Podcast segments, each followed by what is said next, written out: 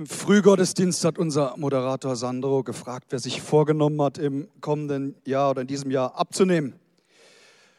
Äh, beide Hände gingen hoch bei mir. ja, ein, ein spannendes, ein schönes und ein gutes Jahr liegt vor uns. Und wir sind ja letzten Sonntag in eine Predigt eingestiegen, die ganz schlicht begonnen hat mit der Aussage, Jesus aber schlief. Und dann hat sich's fortgesetzt, er war hinten im Boot und hatte noch ein Kissen dazu. Kurze Frage, gut geschlafen heute Nacht? Freut mich für euch. Großartig. Jesus hat geschlafen, aber nicht nur. Auch das haben wir festgestellt. Und ich glaube, die beiden großen Lektionen, die wir letzten Sonntag gelernt haben, ist erstens, dass es eine göttliche Ruhe gibt mitten im Sturm. Und das Zweite, wie wir mit Vollmacht gegen die Stürme des Lebens vorgehen. So, wenn du nicht dabei sein konntest, alles easy, kannst dir es in YouTube nachhören. Und heute machen wir Fortsetzung. Und die Geschichte, die wir uns anschauen, hat viele Parallelen zu der vom letzten Sonntag. Wieder spielt sich diese Story in der Nacht ab. Wieder liegt ein langer Arbeitstag hinter Jesus und den Jüngern. Und wieder auf dem See Genezareth, die Jünger sind im Boot, genau so, wie es Jesus angeordnet hat. Wie in der letzten Geschichte auch. Doch diesmal schläft Jesus nicht im Boot, er ist erst gar nicht dabei. Wir schauen uns die Geschichte im Matthäusevangelium an, weil der berichtet am ausführlichsten davon. Du kannst es auch in Johannes und in Markus im sechsten Kapitel nachlesen. Aber wir gehen mal in Matthäus 14 von Vers 22. Gleich darauf drängte Jesus seine Jünger in ihr Boot zu steigen und dann das andere Ufer des Sees vorauszufahren.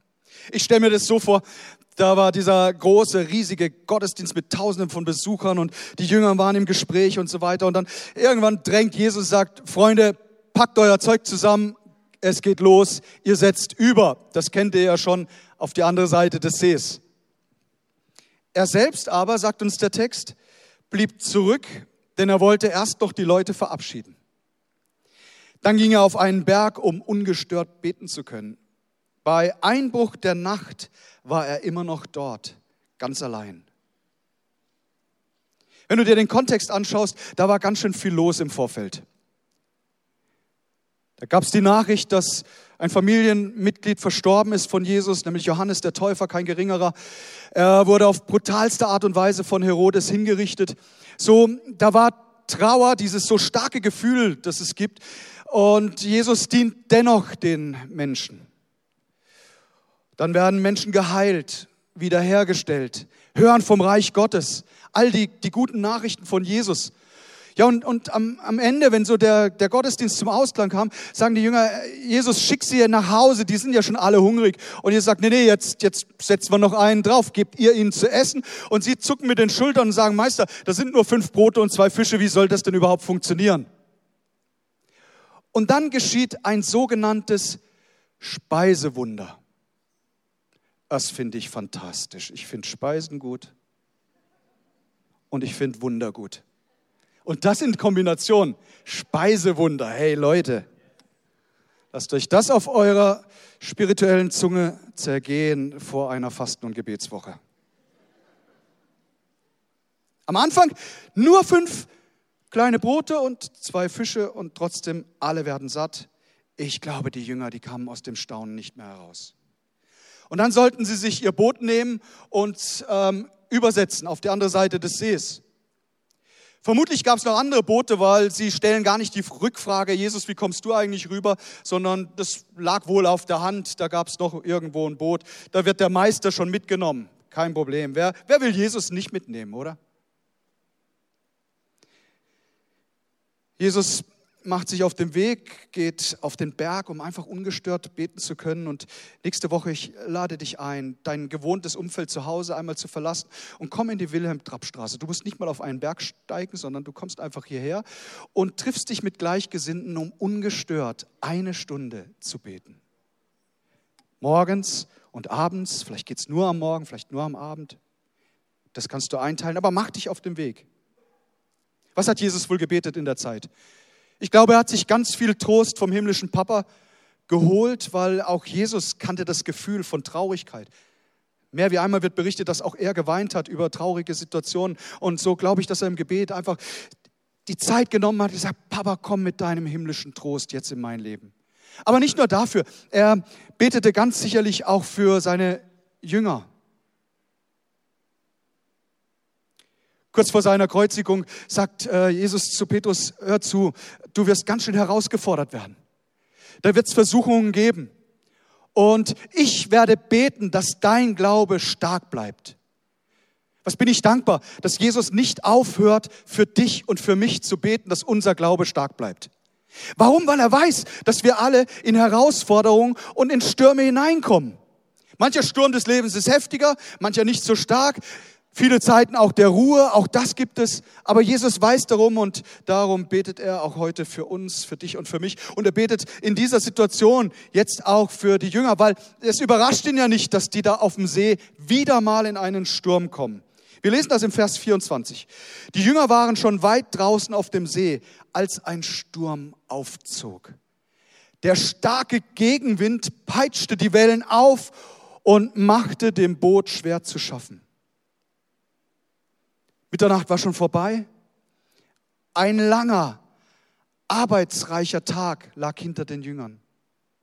Mach, mach du mal Catering für über 5000 Leute.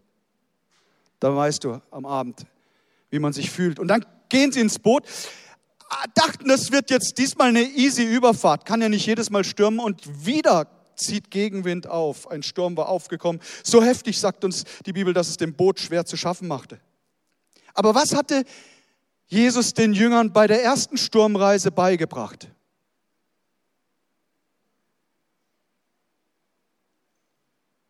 Er hat ihnen gesagt, setzt über. Könnt ihr euch erinnern, letzten Sonntag? Er hat nicht gesagt, fahrt mal bis zur Mitte des Sees und wenn es ein bisschen schwierig wird, dreht einfach wieder um. Es gab eine klare Anweisung und es beginnt immer alles damit, dass wir die Dinge, die wir im Glauben schon gelernt haben, umsetzen. Ich hörte von einem Kollegen, da wurde die Gemeinde so ein bisschen unruhig. Und habe ich gesagt, Pastor, äh, wir brauchen Schwarzbrot. Er sagt, äh, was meint ihr damit? Ja, du lehrst immer wieder so die Regeln des Evangeliums so leicht und, und, und so. Wir bauen da mehr Herausforderungen. Und dann hat mir die Antwort des Pastors gefallen. Er hat gesagt, mit Schwarzbrot komme ich, wenn ihr das, was ihr bisher gehört habt, umsetzt. Und ich glaube, Jesus schickt sie die Jünger bewusst nochmal rein ins Rennen und sagt, jetzt äh, kommt die Situation noch einmal, nur diesmal bin ich gar nicht an Bord. Mal sehen, wie viel ist hängen geblieben von der letzten Lektion. Und was sagt Jesus? Steigt ins Boot und setzt über. Und was tun sie? Sie steigen ins Boot. Wir lesen nichts davon, dass sie umkehren wollen. Es beginnt alles damit, das in der Vergangenheit Gelernte umzusetzen. Wenn du erste Schritte im Glauben gemacht hast, Geh weitere Schritte und vergiss nicht, was du schon gelernt hast. Genauso funktioniert das. Von Offenbarung zu Offenbarung. Das sind Männer, die schon auch schwach in ihrem Glauben waren und dennoch auch bewundernswert die Jünger. Sie lebten einfach in dem Licht ihrer Erkenntnis, dessen, was sie schon verstanden hatten.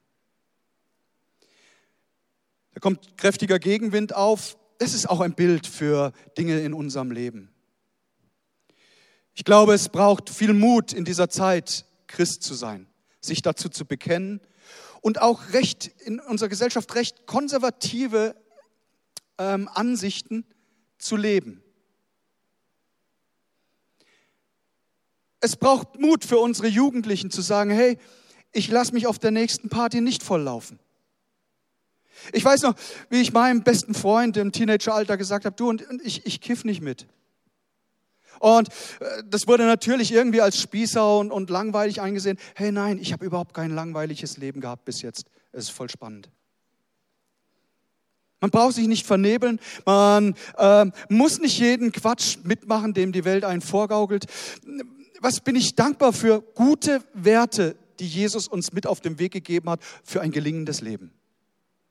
Vielleicht bekommst du Gegenwind an deinem Arbeitsplatz, weil du nicht mit schlecht redest über deinen Chef. Vielleicht verlachen dich irgendwelche Kumpels, weil du sagst, hey nein, ich, ich bleib meiner Frau treu. Ich habe ihr die Treue am Altar versprochen und ich habe es nicht vor zu ändern. Weißt du, so oft kann uns Gegenwind entgegenkommen, selbst wenn wir die richtige Sache tun. Und das ist hier auch der Fall. Sie haben ja, die, die Jünger, genau das befolgt, was der Meister ihnen gesagt hat. Und trotzdem haben sie Gegenwind. Es ist viel leichter, mit dem Boot beizudrehen und sich treiben zu lassen, statt gegen den Wind zu gehen. Gegen den Wind der öffentlichen Meinung, der gesellschaftlichen Strömungen. Meine Frau und ich hatten vor kurzem ein, ein sehr intensives Gespräch mit einem hochrangigen Vertreter der Kirche in unserer Region. Ich will nicht zu sehr ins Detail gehen, aber er sagte, ähm, Pastor Hoppermann, da gab es manche Stimmen im Umfeld, auch gegen Sie persönlich und gegen die Gemeinde. Ja, das hört man nicht so gern, wenn so ein Gegenwind kommt. Aber dann, dann war er doch so und sagt, aber lassen Sie sich nicht beirren, weiter so. Und hey, wir haben nicht vor, aufzuhören, Kirche zu bauen, selbst wenn Gegenwind kommt, ihr Lieben. Davon lassen wir uns gar nicht beeindrucken, auch was die Presse äh, schreibt und sonst was. Nein, wir wissen, hey, Jesus lässt uns nicht im Stich. Er ist bei uns selbst, wenn es Gegenwind gibt. So, wenn Gegenwind gerade in deinem Leben ist, dreh nicht bei, sondern geh mit Jesus weiter voran. Weil Vers 25, da heißt es, in den frühen Morgenstunden kam Jesus über den See zu ihnen. In einer anderen Übersetzung heißt es in der vierten Nachtwache, das ist so zwischen drei und sechs Uhr morgens. Da in dieser Geschichte kommt Jesus zu ihnen. Sie haben ihn ja gar nicht erst gesehen. Sie waren da im Sturm vermeintlich alleine und manchmal fühlt man sich in den Stürmen des Lebens irgendwie verlassen und alleine. Und hey, Jesus ist dennoch da, auch wenn wir ihn nicht sehen. Die vierte Nachtwache meint in den frühen Morgenstunden, für mich glaub, bedeutet es viel mehr wie nur eine einfache historische Zeitangabe. Ich glaube, es ist schon ein prophetischer Hinweis auf die Auferstehung Jesu, die auch in den frühen Morgenstunden stattgefunden hat. Der Auferstandene. Und er kommt nun und nähert sich den Jüngern. Als die Jünger ihn auf dem Wasser gehen sahen, waren sie zu Tode erschrocken. Es ist ein Gespenst, meinten sie und schrien voller Entsetzen. Man fragt sich äh, natürlich sofort, warum haben die nicht gleich gemerkt, dass es Jesus ist? Wie kann es sein, dass der Gedanke, ein Gespenst kommt, ihnen näher liegt als Jesus? Ist schon ein bisschen abgefahren, oder? Und dennoch gar nicht so weit hergeholt, weil ich entdecke immer wieder Menschen, die haben Wunder in ihrem Leben erfahren, übernatürlich, sind sogar geheilt worden und führen es dann eventuell aber auf einen Zufall zurück, auf irgendeinen esoterischen Kram, irgendwelche Kügelchen. Und vergessen, es ist Jesus, es ist kein Gespenst. Gerade in den dunkelsten Stunden in den angstvollen und stürmischen Momenten des Lebens ist Jesus so nah, auch wenn wir es manchmal nicht entdecken und nicht sofort auf den ersten Anblick sehen. Und gerade in den Extremsituationen wenden sich Mensch, Menschen so oft an, an Jesus. In diesem Fall hat es etwas gedauert. Die Begegnung mit Gott und die Offenbarung, dass da Jesus kommt und nicht irgendein Gespenst, hat ein bisschen Zeit gebraucht. Und manchmal braucht es Zeit bei uns. Was bin ich dankbar, dass Jesus ähm, uns das nicht krumm nimmt. Jesus geht auf dem Wasser.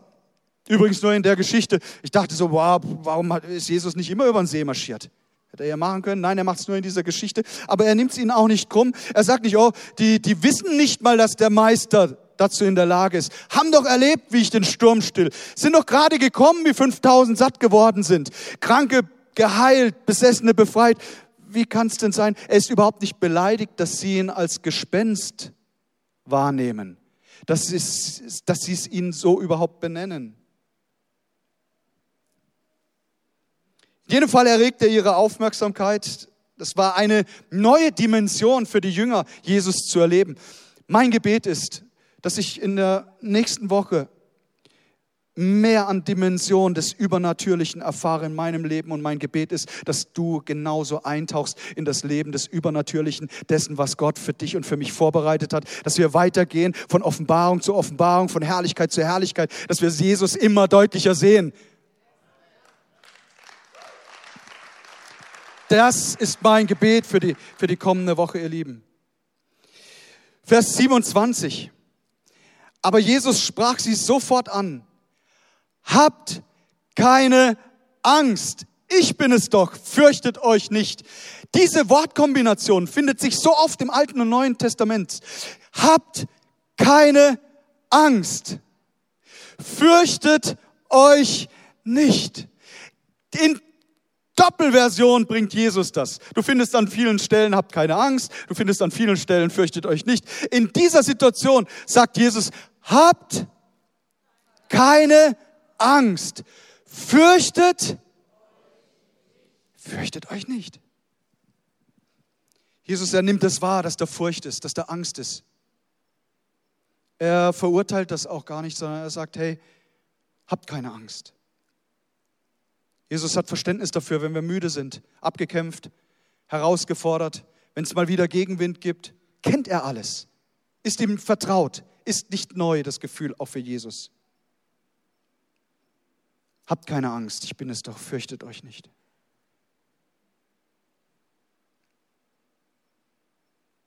Inmitten dieser Situation, Vers 28, kommt eine Stimme aus dem Boot. Da rief Petrus, Herr, wenn du es wirklich bist, dann befiehl mir auf dem Wasser zu dir zu kommen. Jesus sagt, habt keine Angst, fürchtet euch nicht. Und einer nimmt es sehr wohl wahr im Boot. Sein Name ist Simon eigentlich. Jesus gibt ihm einen neuen Namen. Er sagt, ich nenne dich Petrus. Petros, Fels. Felsenmann. Und dann sagt Jesus, und die Stimme war den Jüngern bekannt, und Petrus nimmt es auf, der Felsenmann. Er sagt, wenn du es bist, ich, ich kann mir vorstellen, die anderen im Boot, wie, die, wie sie sagen, oh nein, Rocky muss wieder aufstehen.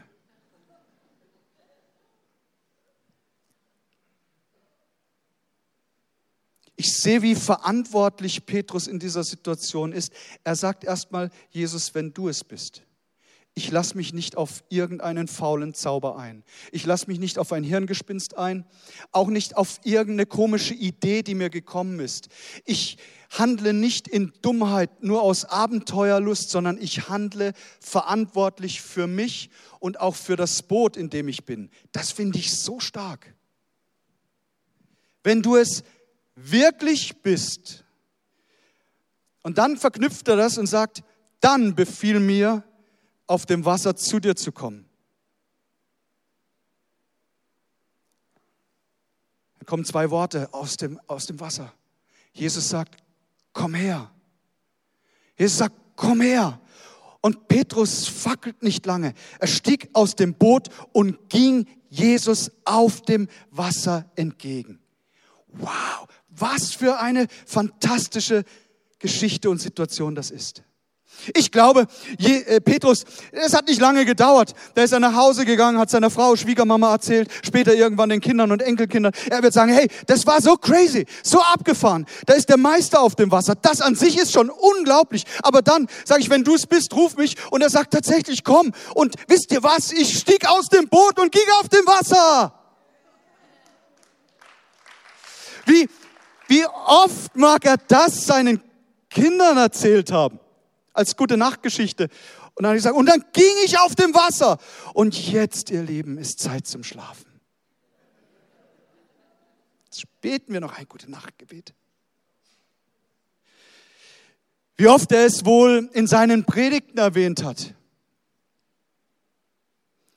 Ich ging auf dem Wasser. Der Meister rief und Rocky ging. Was mag er wohl empfunden haben in dem Moment? Jesus hat gerufen, er geht. Ehrlich, da wird man schon mal gern mit Petrus tauschen, oder? Da wären wir auch dabei. Hey, das, absolut. Einmal über den Baggersee.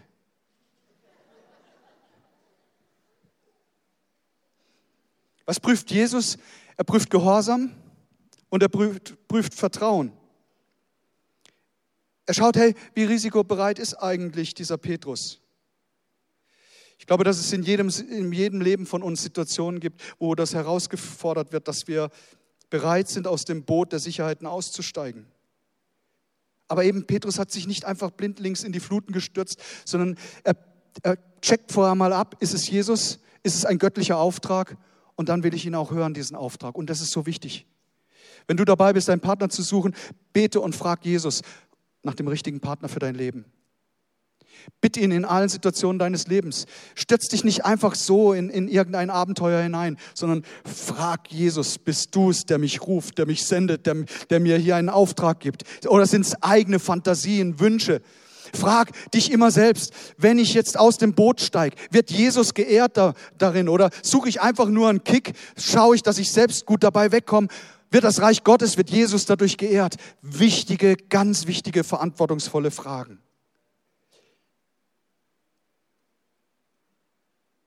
Petrus folgt dem Ruf Jesu. Das Boot ist, ist, ist ja relativ sicher. Klar, der, der Wind stand ihnen entgegen und dennoch. Es gibt ja Sicherheit und Petrus lässt sich darauf ein. Er ist so vorbildlich. Ich weiß nicht, wo du gerade herausgefordert bist, aus dem Boot zu steigen. Wir werden uns nachher ein paar Situationen anschauen. Aber ich weiß, dass jeder von uns Lebenssituationen hat, wo es heißt, jetzt im Vertrauen mit Jesus zu gehen. Unsere Angst vor dem Ungewissen kann uns schon davon abhalten, bereit zu sein, auf dem Wasser zu gehen. Sicherheit und Komfort. Vers 30. Kaum war er bei ihm, da merkte Petrus, wie heftig der Sturm um sie tobte. Er erschrak und im selben Augenblick begann er zu sinken. Interessant ist, ihr Lieben, an den Umständen hat sich nichts verändert. Es war vorher Sturm, es ist immer noch Sturm. Was hat sich verändert? Es ist seine Blickrichtung. Petrus sah nun nicht länger auf Jesus, sondern er sah auf die Wellen. Er sah auf den Wind. Also Wind zu sehen ist reichlich schwierig. Die Auswirkungen sind nicht zu übersehen, aber äh, er, er, ist immer noch in der gleichen Situation und trotzdem ändert sich seine Einstellung und sein Blick. Und dann fängt er an zu sinken. Und was bin ich dankbar, dass Jesu Arm ausgestreckt ist, immer stark genug, auch wenn wir einen Fehler machen, wenn wir stürzen und fallen, dann ist es doch die Liebe Gottes, die uns wieder aufhilft. Der Gerechte fällt siebenmal, aber er bleibt nicht lieben, er steht wieder auf. Petrus rutscht weg vom Vertrauen in Jesus hin zu dem, was ihm die scheinbare Realität zeigt. Nicht zu wissen, wie eine Geschichte weitergeht, das ist ja oft die Herausforderung. Ne? Wenn man in einem Sturm ist, wenn man das Ende schon kennen würde, wäre es ja easy, aber Jesus lässt diese Spannung offensichtlich zu. Und er zeigt ihm, hey, aus Petrus wird plötzlich Simon. Und wenn du mal sein Leben studierst, dann stellst du fest, wann immer er gerufen wird im Übernatürlichen, im Glauben und in der Kraft Jesu zu gehen, ist Petrus. Wann immer er in seiner eigenen Kraft geht, äh, sich selbst in den Vordergrund schiebt, kommt der Simon hervor.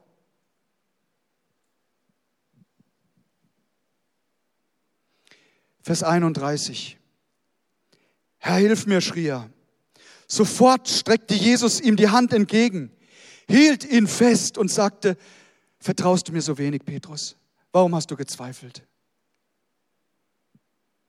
Ich glaube, in diesem Fall, es war kein Tadel von Jesus, es war eine Feststellung, weil er, weil er weiß, dass es so etwas gibt, dass unser Vertrauen immer wieder mal angegriffen wird. Aber weißt du, für mich ist nicht Petrus der große Versager in dieser Geschichte. Lieber sinken, als im Boot zu hocken.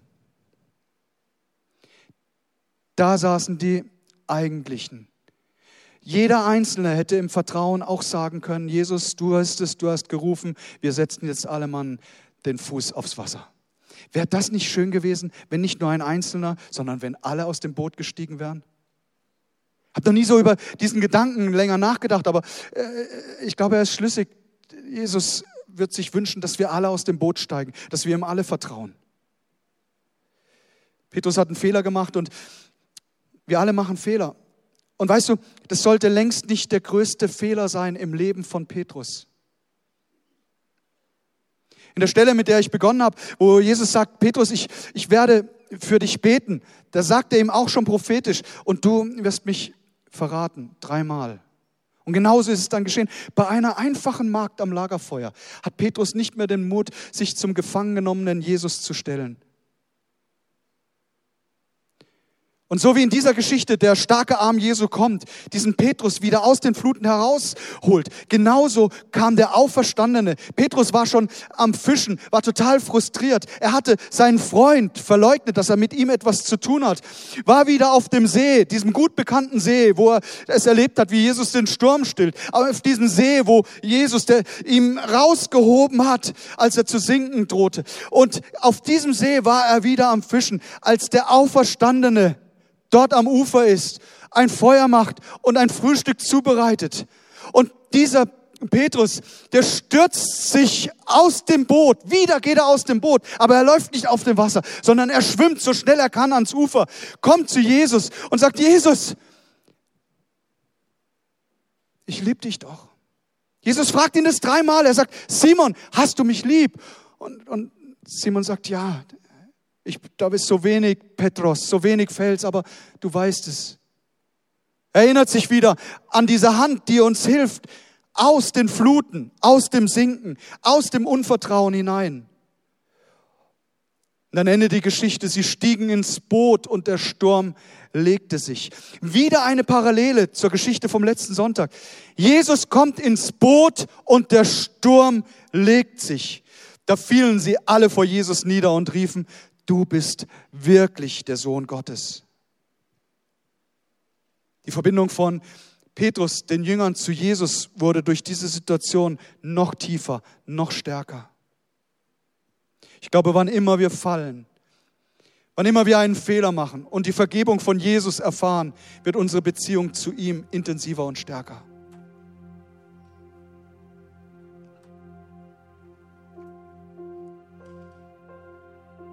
Ich möchte ein, ein paar Dinge nennen zum Schluss dieser Predigt, wie wir unser Boot verlassen können. Vielleicht sind Sie hier heute zum allerersten Mal, haben gar nicht gewusst, dass es einen Jesus gibt, der Sie liebt, der am Kreuz von Golgatha gestorben ist, wegen unserer Sünde, wegen unserer Verfehlungen. Da möchte ich Ihnen sagen, heute ist die Hand Gottes ausgestreckt und er sagt, komm mein Kind in die Gemeinschaft mit mir. Ich vergib dir die Schuld der Vergangenheit und führe dich in ein neues Leben mit mir hinein. Oder du bist diesen Schritt schon gegangen und hast ganz bewusst gesagt, Jesus sei Herr meines Lebens. Und du weißt, eigentlich gehört ein, ein öffentliches Bekenntnis das Bekenntnis der Taufe dazu, dann lade ich dich ein, das Boot zu verlassen, aus dem Boot zu gehen und zu sagen, und jetzt, ich werde öffentlich vor der sichtbaren und unsichtbaren Welt mein Leben Jesus Christus anvertrauen. Ich werde bekennen durch, durch meine Taufe, dass ich auch offiziell Teil dieser Gemeinde, dieser Kirche sein will. Und das kostet Mut. So wie es Petrus Mut gekostet hat. Anderen Menschen von Jesus Christus zu erzählen so aus dem Boot zu steigen und zu sagen, und wie es auch ausgeht, ob sie mich auslachen oder ich bleibe dran. Ich glaube an die Ewigkeit, an Jesus Christus. Vielleicht hast du dich noch nie eingelassen auf so eine intensive Gebetszeit wie die kommende Woche. Ich lade dich ein, steig aus deinem Boot, sei mit dabei. Oder es gibt Menschen in deinem Leben, die dich sehr verletzt haben und du, du weißt, nur Vergebung ist der Weg, weil wenn du Vergebung aussprichst, wirst du frei werden. Und Jesus ruft dich heute und sagt, steig aus dem Boot der Unvergebenheit heute aus. Such das Gespräch.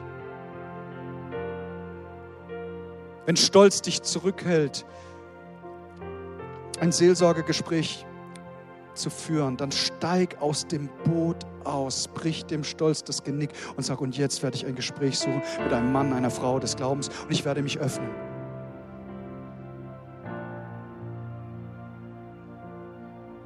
Wenn Gott dich ruft, dich einzubringen mit deinen Gaben und deinen Fähigkeiten, bleib nicht im Boot sitzen. Bring dich mit ein. Wenn er ruft, auch in dem Bereich deiner Finanzen ein Opfer zu geben, das dich herausfordert, Steig im Vertrauen aus dem Boot. Sag Jesus, dir gehört sowieso alles Gold und Silber. Ich vertraue dir. Und weißt du, was Jesus zu dir und zu mir sagt? Fürchte dich nicht. Hab keine Angst. Ich bin es. dich führt, leitet, der dich nicht untergehen lässt. Komm, lass uns unsere Augen schließen zum Gebet. Jesus, danke, dass du auch heute Morgen hier bist in diesem Gottesdienst. Du kennst jeden Einzelnen, du weißt, wo jeder von uns seinen Gegenwind gerade verspürt. Du verurteilst nicht, sondern du streckst deine Hand aus. Du machst uns Mut zu sagen, wir gehen auf dem Wasser des Glaubens und das trägt uns.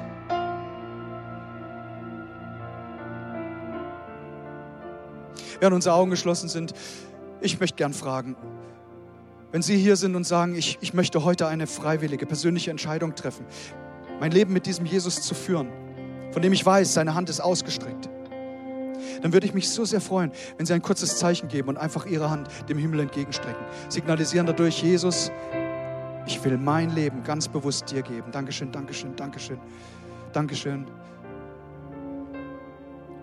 Vielen Dank. Vielen Dank, auch ganz dort hinten. Dankeschön.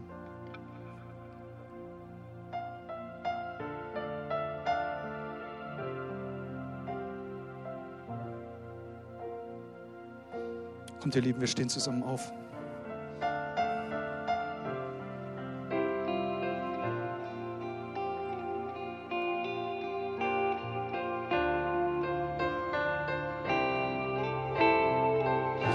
Kommt, lasst uns zusammen beten, Herr Jesus Christus. Du bist der Auferstandene. Du hast den Tod besiegt. Alles hältst du in deiner göttlichen Hand. Auch mein Leben. Danke, dass du mir meine Schuld vergibst. Du lässt mich niemals fallen. Ich bin sicher bei dir geborgen. Danke, dass ich dein Kind sein darf. Offenbare du dich mir mehr und mehr. Ich will dir vertrauen mit meinem ganzen Leben. In Jesu Namen.